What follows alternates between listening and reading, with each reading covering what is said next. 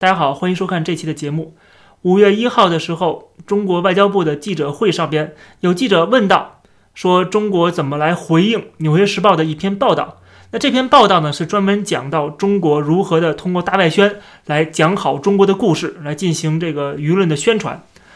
然后这个华春莹就说啊，他提了这么几点啊，我看了这个几点呢，都好像在说自己一样啊。他这几点实际上都在批评外国媒体。第一，他说世界本来就是丰富和多元的，在媒体领域呢，不应只有 CNN 和 BBC，各国都应该有自己的声音。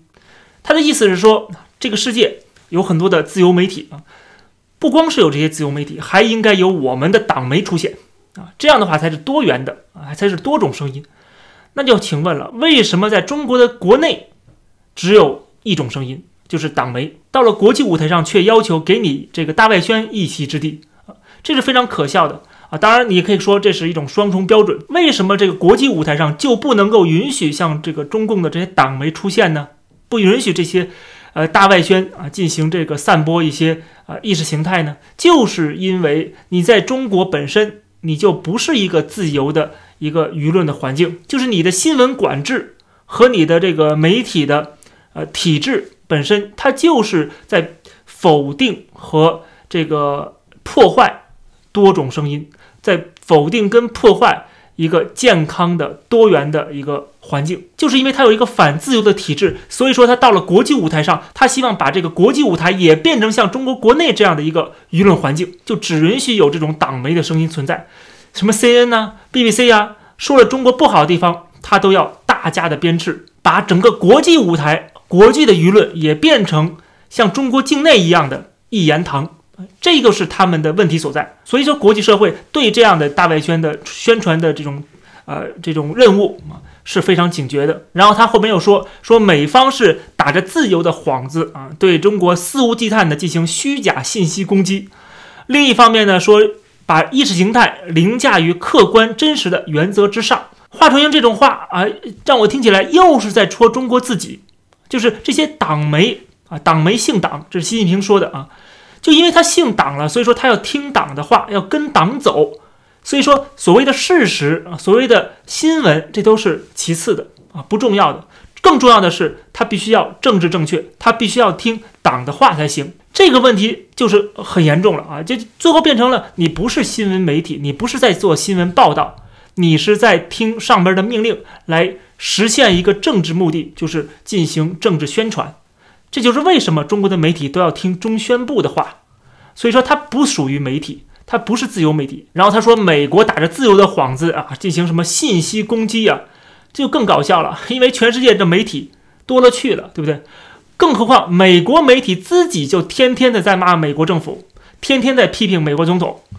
你怎么说美国的媒体在报道中国的时候是听了美国政府的话呢？对吧？他们自己就在质疑这个政府，他们自己就在批评和监督这个政府。所以我一直在讲说，中国人的这种思维，或者是被中共啊欺骗的，以为西方的媒体对中国有这种仇恨呐，或者是对中国有这个有色眼镜啊。实际上，他对自己的国家、对自己的政府都是充满了怀疑的。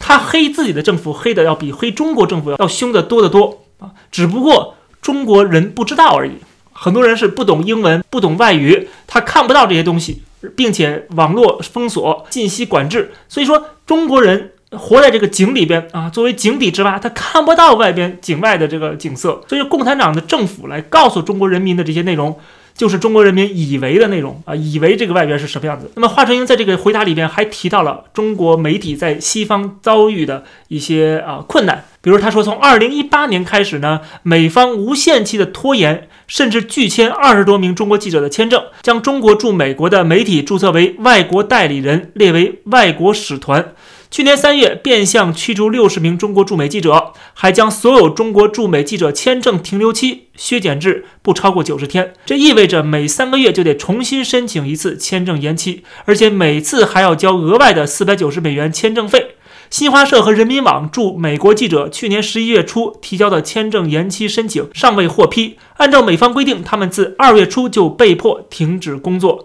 其中，新华社记者已被迫于五月一号回国。看到这个消息，我们都很开心啊，觉得就是应该这么做。因为这些所谓的中国的媒体人啊，中国的记者，他不是记者，他是党员，他是党的喉舌，他是党的干部。因为这些媒体，什么人民网啊，什么新华社啊，它是中国政府的一部分。你不是外国代理人，谁是外国代理人呢？你本身代表的是中国政府吗？代表的是共产党这个政治组织吗？你不是一个自由报道的一个私有企业啊，一个媒体。你并不算是真正的媒体，而且他还抱怨什么四百九十美元的签证费啊，那就更有意思了。你这中共大外宣，这个你这个中宣部有这么多的经费啊，还在乎那四百九十美元吗？啊，不像是这些西方的媒体，他们是要自负盈亏的，他们都是私有企业，他们要替读者说话，要替这个人民说话。他们这些媒体虽然背后是有一些财团的啊，这些财团是有一些政治倾向的。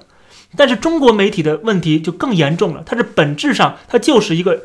政治势力的代理人，它不是一个有政治倾向的问题了，它是直接受某个政党、某个政治势力的指挥的。然后华春莹做出了一个对比，说这个西方媒体在中国啊，说他们的待遇就没有这么差。说我想请外国驻华记者朋友们扪心自问，你们在中国得到的是什么待遇？如果美方对待中国媒体驻美记者的待遇措施手段落在你们身上，你们会感受如何？说着这种话来，我都觉得华春莹真的是睁眼说瞎话啊！现在有多少个外国媒体被中国限制、被中国威胁、被中国驱离啊？《纽约时报》《华尔街日报》对吧？还有这个《华盛顿邮报》不都被中国政府赶走了吗？还有就是澳大利亚的记者，现在在中国没有一个澳大利亚驻中国的记者了。啊，全部被赶走了，他们受到了威胁，而且最有意思的是，就在华春莹回答完这个问题之后的第二天，他就开始威胁外国的记者了。他说，有一些西方非常有名的老字号的记者，他们去新疆或者湖北，完全是骗访，甚至是睁着眼睛说瞎话、编造谎言和谣言。这个典型就是在赤裸裸的去威胁这些记者。而且我第一次听说所谓的骗访，啊，就是他采访，但是是啊这个骗子啊，是诈骗。叫骗访，我第一次听说啊。为什么这个华春莹会把西方的媒体某些媒体啊叫做骗访呢？因为他们的报道对中国政府不利，是批评了中国政府，所以说就给你扣上骗访的帽子啊。就是中国政府要求的这些外国媒体到中国访问，不是说讲出实情啊，而是什么呢？而是要最终的结果是符合中国政府的立场。啊，就是说你必须最后是要夸政府才行。如果你骂政府了，你就是骗访，你就是虚假信息。问题是这些媒体，他们到中国来采访，跟他们在本国采访是一样的，他们都是要有一个监督政府的职能的，他们都是在挖掘阴暗面的。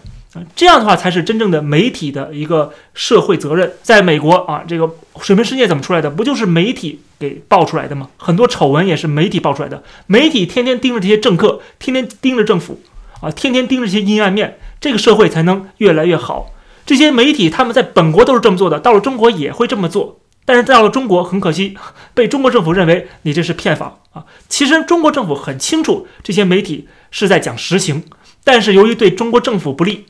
是批评了中国政府，让中国政府的执政的这个合法性受到了质疑，所以说他要非常紧张，他要赶走这些外国媒体，要给这些外外国媒体扣上一些帽子啊，要威胁他们。然后呢，他却说，西方的媒体在中国受到了很好的待遇啊，没有像中国媒体在外国那样受待遇一样啊。我觉得这真的是在颠倒黑白啊，是非不分。当然，他可以通过这种方式来骗骗中国的老百姓，因为他们接收不到海外的信息，他们也看不到。外国的资讯，他们也不了解外国的社会是什么样子的，他就听到的都是中国共产党灌输给他们的，希望他们知道的，所以他们以为啊，西方的媒体都是仇视中国的，都戴着有色眼镜来看中国的，他们认为是这样子，但实际上，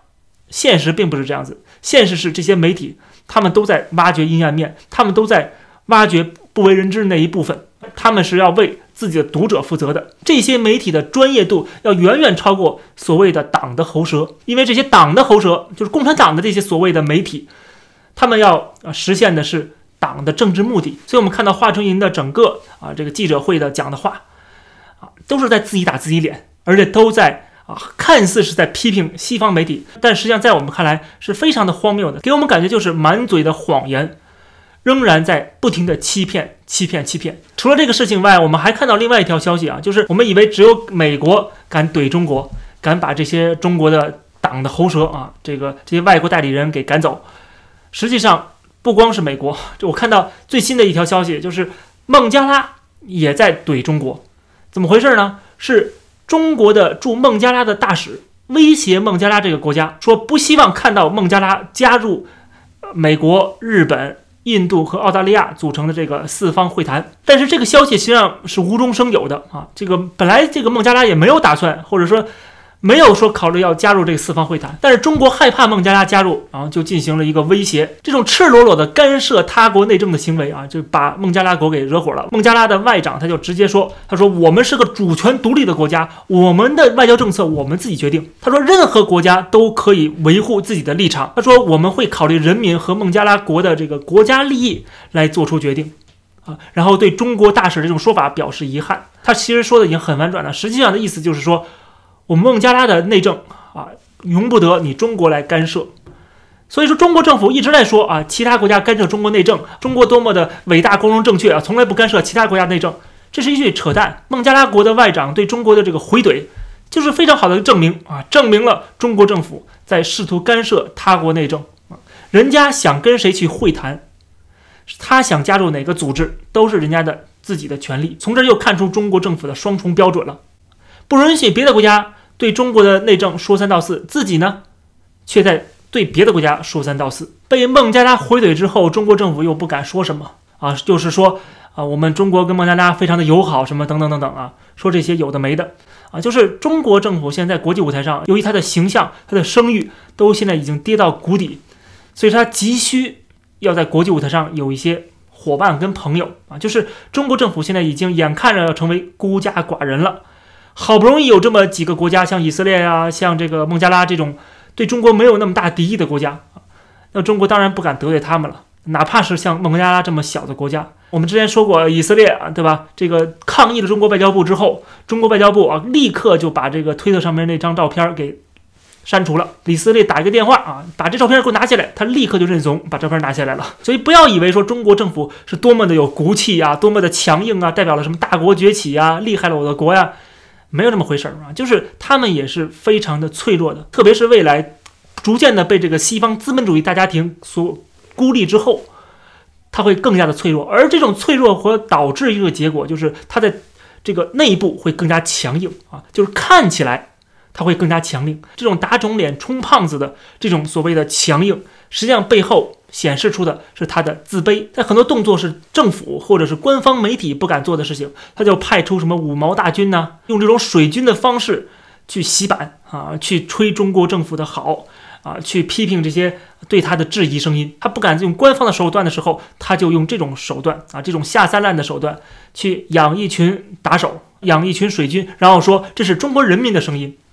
这就是中国政府一直以来的一些做法啊，而且还出了一个什么？乌合麒麟这样的什么画家啊，就画这些讽刺的作品，完全是按照中央的精神指示。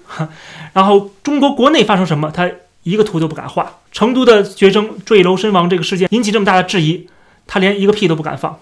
这期的节目就跟大家聊到这儿，感谢大家收看，欢迎点击订阅这个频道，我们下期节目再见。